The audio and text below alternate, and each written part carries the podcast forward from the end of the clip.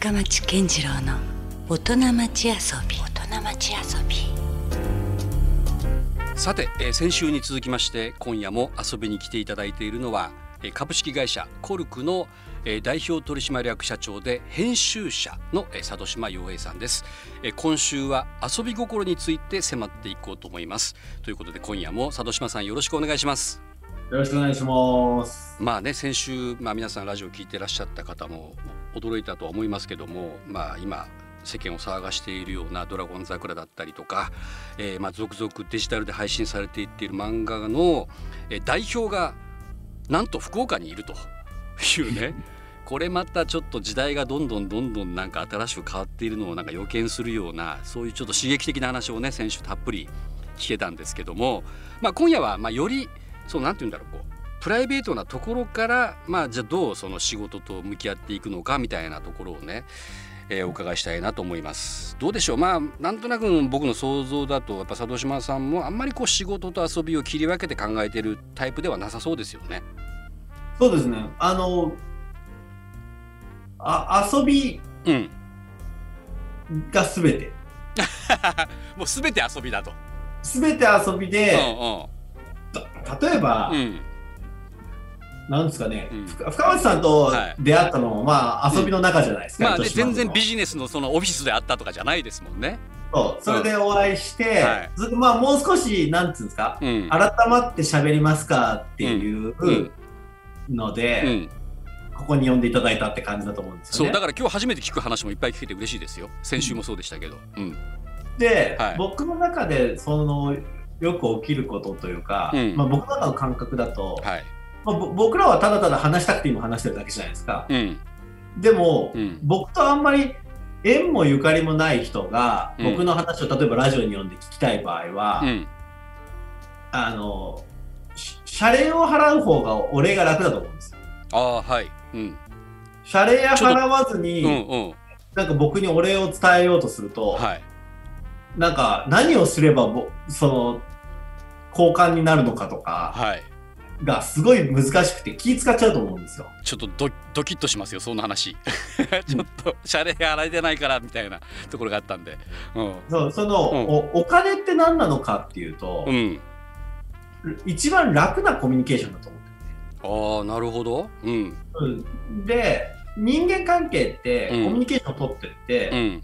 終わりってしないっていう感じだと思うんですけど、うん交換の場合交換しましたよね、はい。終わりでこの後そのことについて言うのなしですよね。っていう状態だと思って。て、うん。うん。だからある種一回一回、うん。そのコミュニケーションを終わらすというか、うん。縁切りをする行為がお金を払うという行為だと思って。いておおなるほど。うん。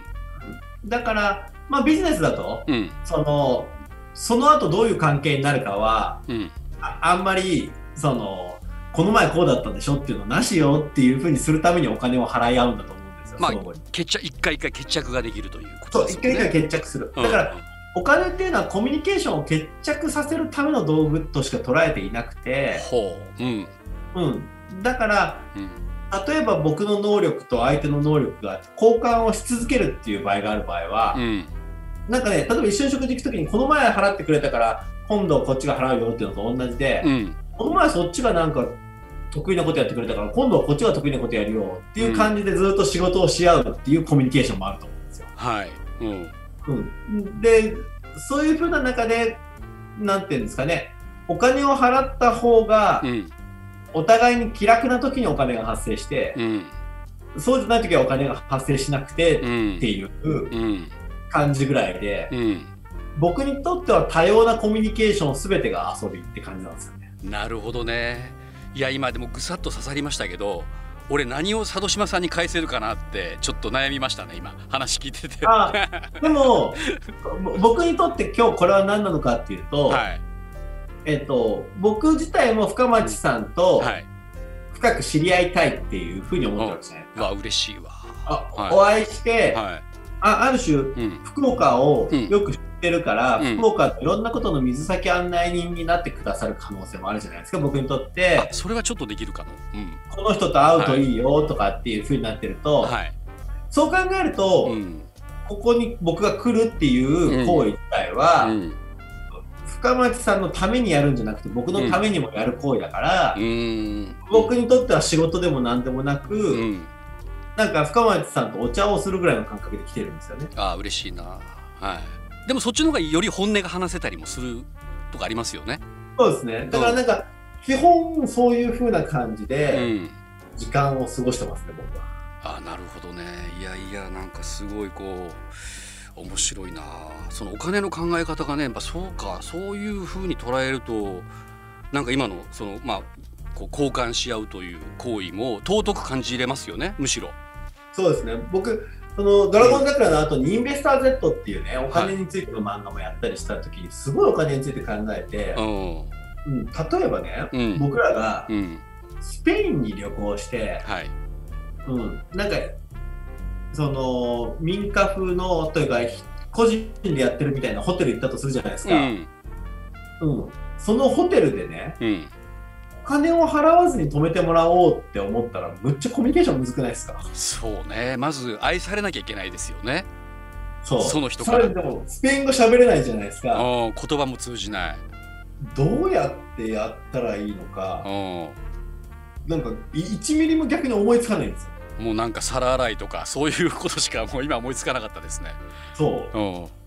で、うんそう、だからもう全くそれが思いつかないときうに、ん。おお金っていうのは、うん。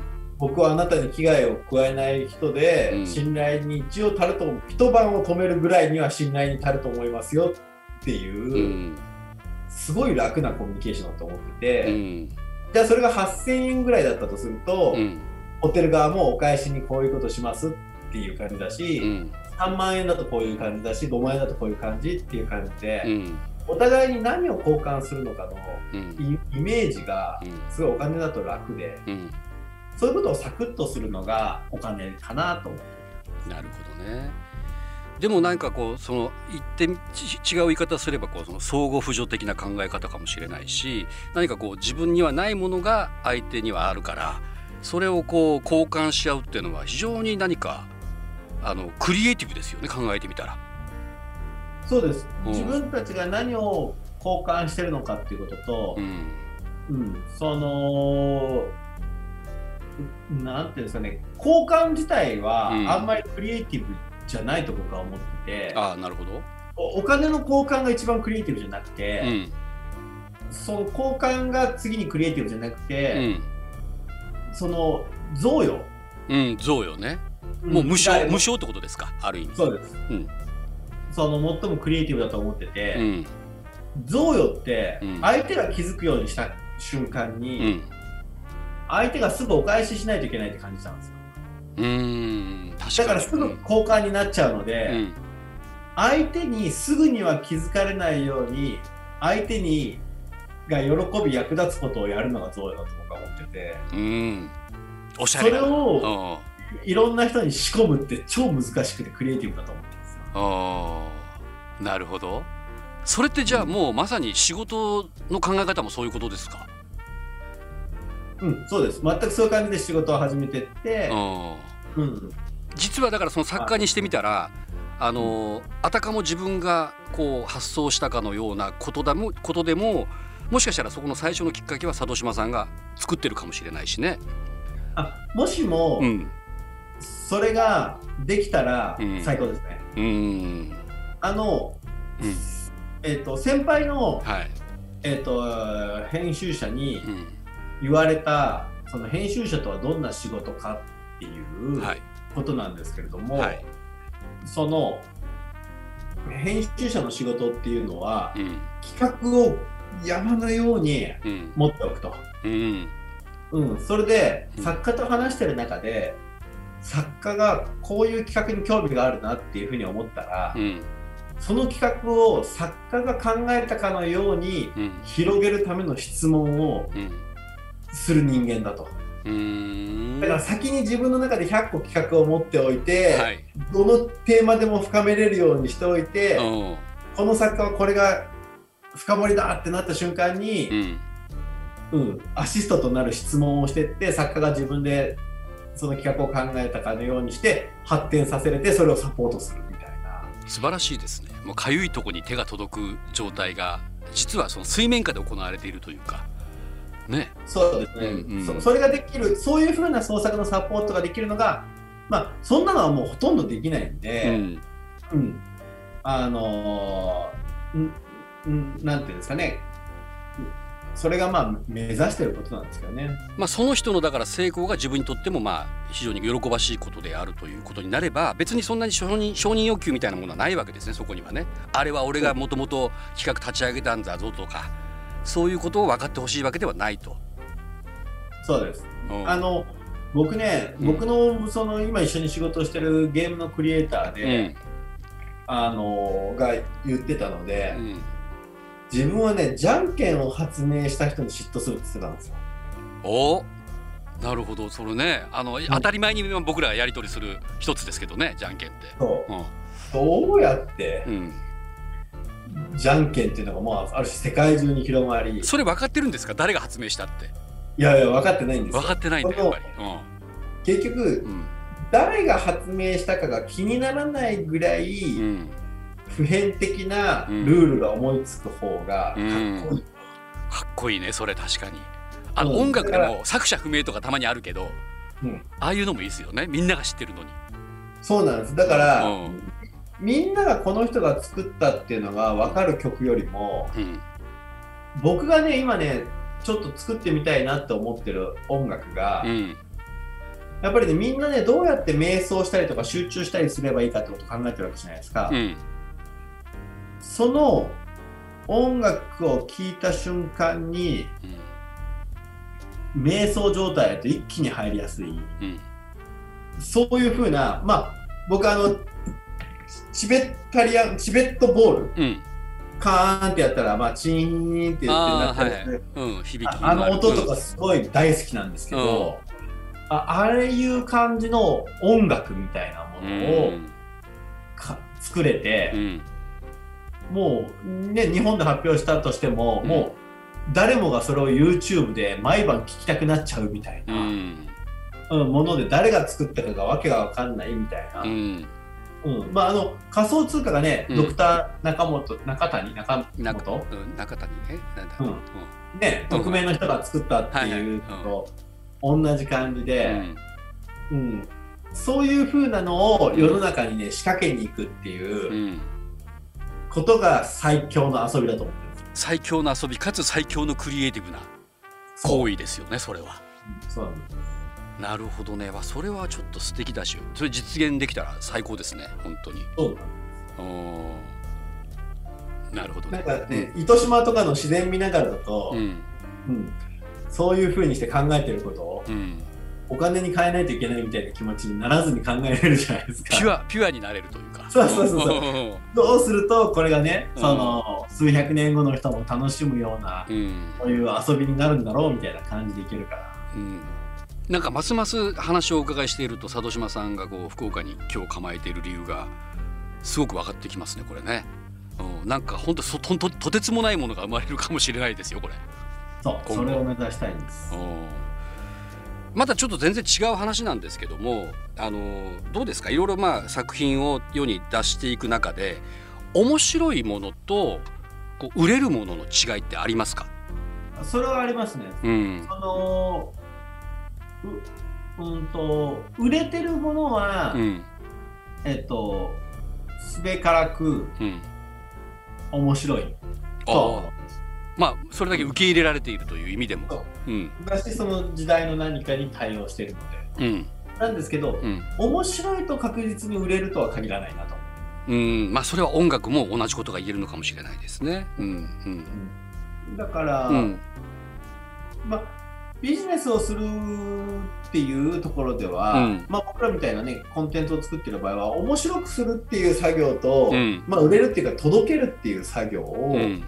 うんあの両方頑張らないといけないななんて思ってますね。いやそうなんですよだなんでこういう話したかというと僕佐渡島さんのまさに YouTube とかを見ていてただ面白いものをね世に提供しているっていうことだけではなくてあのじゃあこれがいかに売れるようになるかということまでちゃんと考えてるようなコメントがね出てたんですよ。例えばその宇宙兄弟のエピソードではあれは女性にちょっと届けたかったと。うんいうことで、まあ、その全国の美容室なんかにもねそれをばらまいたりしてその普及に努めたみたいなね話も聞いたんであちゃんとやっぱそこまで考えてるんだというのがねちょっとあの、うん、面白かったなと思って。うん。ん。だその辺をどうねあの佐渡島さんの中ではこう仕分けしているのかというかそのどう捉えているのかなというのがちょっと気になったところではあったんですよ。そうで届けることはうん。すごく重要で、うん。うん僕はその試行錯誤をすごいたくさんして、それで結構成功体験もあるんですけど、今まあ会社やりだして、うん。届け方に対しても、うん。結構これがいいんじゃないかあれがいいんじゃないかっていうのを社員にすごい言ってたんですけど、はい。うん、あのーけなんていうんですかね、まあ、会社をやるっていうのは、うん。他人にお願いするってことだし任せるってことだかうんうんら、うん、なんか届け方に関しては最近は、まあ、だ大方針だけ言って、社員に考えてもらうようにっていうふうにしてますね。あなるほどね。そこはもう任せてると。そうなんですよ。なんかやっぱ会社をやりだして、うん。初めに結構初めにっていうかまあ最近でもまだ苦労してるのがうん何を任せてうん。何は意見を言うのかっていうところのうん。ババランスがわなかなか分かんなくて何にで何でも俺はこうした方がいいと思うって意見言いに行っちゃってうん。た、うん、それはね社員が育つのを邪魔してるなと思って最近はやめ出してる感じですね。なるほどね。なんか見えてるとついついこう口を出したりとか言い出したくなるんだけれどもあえてそこを言わずに。うん。だからまあそれもあって、うんえっ、と僕自体はあのなんですかふ福岡に来ちゃったし、そうですよね。うん、それ社員の動揺なかったんですか？そもそも。え？代表がいなくなるのか？みたいな。あただ、うん。あの口出しするのやめるために、うん。社内の Slack から抜けるとかは僕やったりしてたんですよ。ああはい。社内の Slack から全部抜けうん。て、うん。うん。それであえて情報をカットして。うんコロナになったタイミングで、うんオフィスなくして、うん。あの基本オンラインの会社にしたんですよ、うーん。うん。うん。それで1年間ぐらいやって、うん。結構いい感じだったんで、うん。そのまま地方移住しちゃおうってなって。あじゃあもう本当にしスムースに移行できたわけですよね。そういう形でね。そうですね。順々にそういうまあ1回だから3段階踏んでんですよね、うん。うん、ある日突然なんかバサッじゃなくてね、そうです、うんうん、ちょっとしたこうグラデーションがあったわけですそこに至るまでにはね。はい。うん。いやもうそもそもねそのコルクのあり方がまずそのクリエイターのエージェントということでもう本当にあの前代未聞のまず日本では初めての、えー組織でもあるしでその代表がだけが今福岡にいたりとか なかなかこうまあちょっと常識外れというか全く新しい展開をされているわけですけれども、ままさにね、うん。このい今うん。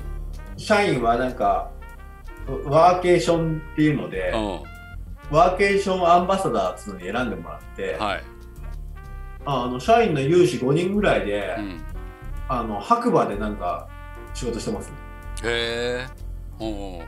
社員のツイッターめっちゃ気持ちよさそうですよ。いやそれね多分社長が社長だけにですよきっと。だってこの前ねあの糸島でたまたま一緒にいた時に佐渡島さん焚き火しながらなんかだオンラインで会議してましたもんね。そうそうそう。なかなかなシチュエーションでこれ社他のその一緒にオンラインでつながってる人から見れば超羨ましいやろうなとか思いながらね横からチラ見してましたけど。そうだからもう全然なんかそのもう本当会社のあり方もまあ全然なんか常識ではないというか普通ではないと思うし、まあ、そういうところから生まれるものもまあまあ間違いなく面白いものだろうと思うんですけどそういった意味ではそのどうなんですか？佐渡島さんが考えるこれからのまあ自身のことでもいいですし、まあ、そのいわゆる漫画界も含めたエンターテインメント業界のこれからをどういうふうに捉えている感じですか、いやまあ僕らにとってはすごいいい時代だなと思っていて、はい。どういうふうにいいい時代かっていうと、うん。やっぱ遊びの時代になってきてると思っててう、んうん。その僕らが楽しんでることをうん。ファンの人も楽しんでくれる時代だと思うんですよ。うん。うん、だから僕ら自体が徹底的に楽しむっていうことが重要で,、うん。でまあ、本当によく言うことですけど、はい。楽しむと楽は違うじゃないですか。全然違うんでしょうね。同じ感じでもね。うん。うん。そう。楽しみながらも大変っていうことは存在すると思う。うんむしろ大変なことも多いですよね。楽しむそことには。う。ん。なんだけど僕らが、うん。あのあれなんですよね。あの我慢してうん。楽しまずにやってることがファンも楽しませるってことはないんですよね。うん。確かに。うん。うん。だからもう徹底的に楽しむっていうことが重要だなと思ってて、うん。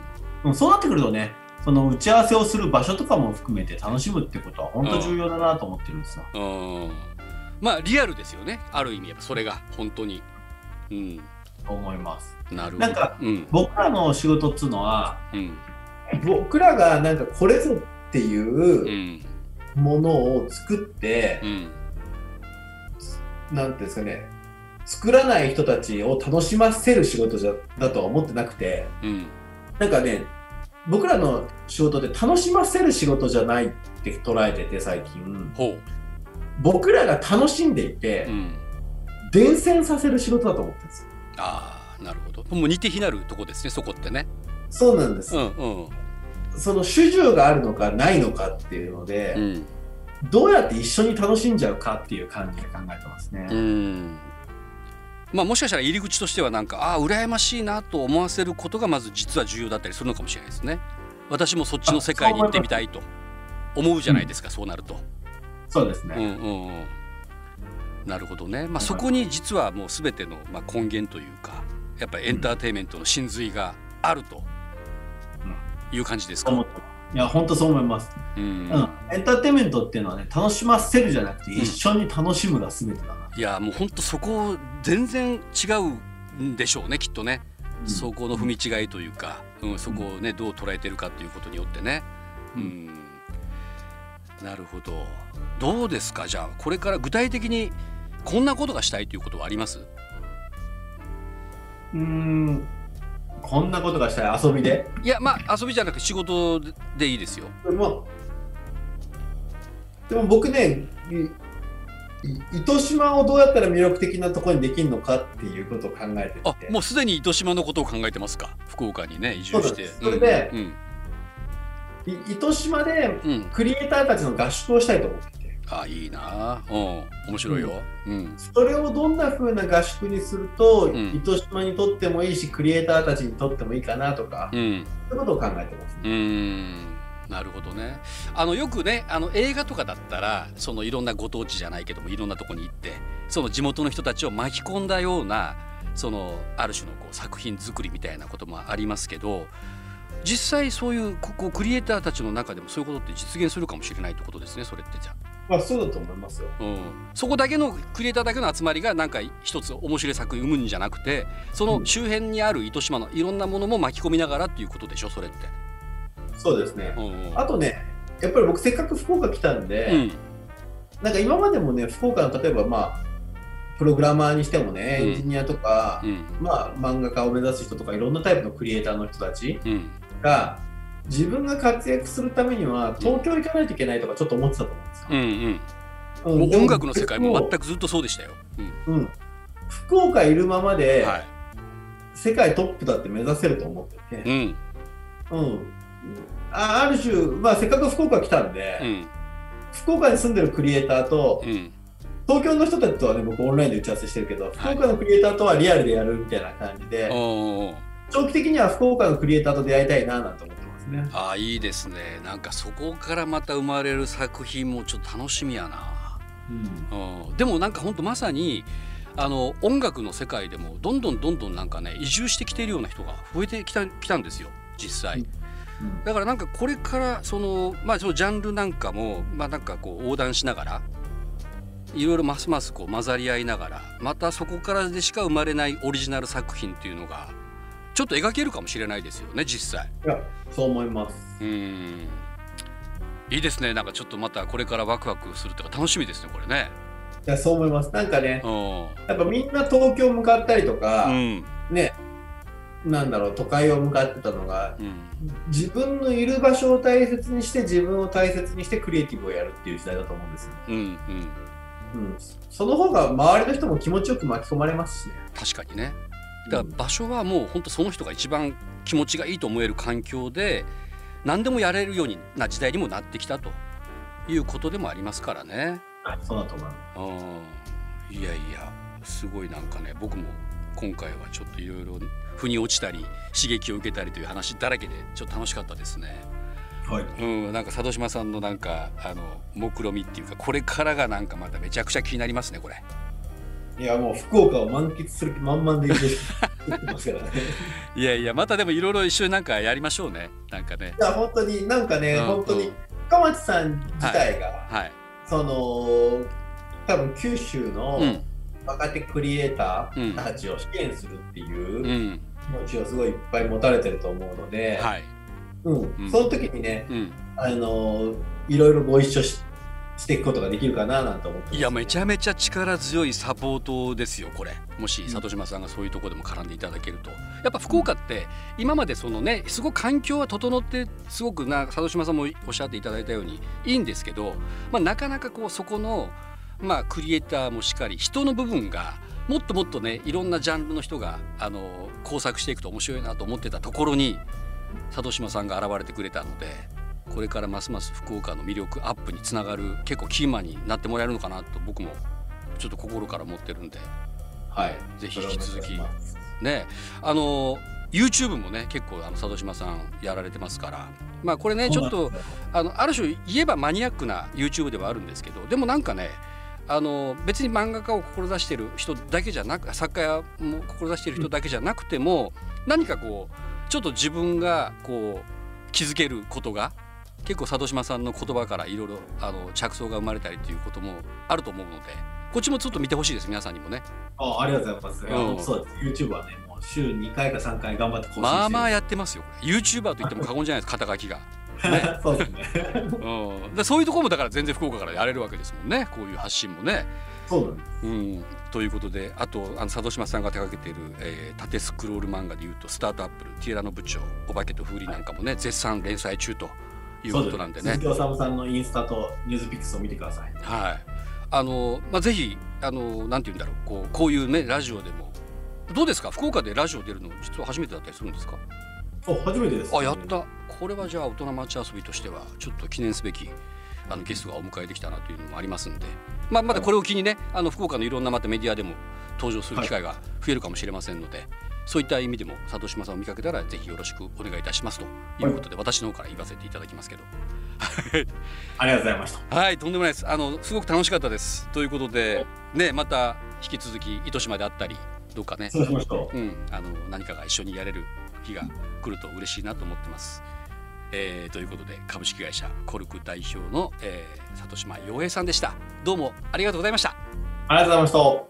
Love FM Podcast. ラブ f m のホームページではポッドキャストを配信中スマートフォンやオーディオプレイヤーを使えばいつでもどこでもラブ f m が楽しめますラブ FM.co.jp にアクセスしてくださいね Love FM Podcast.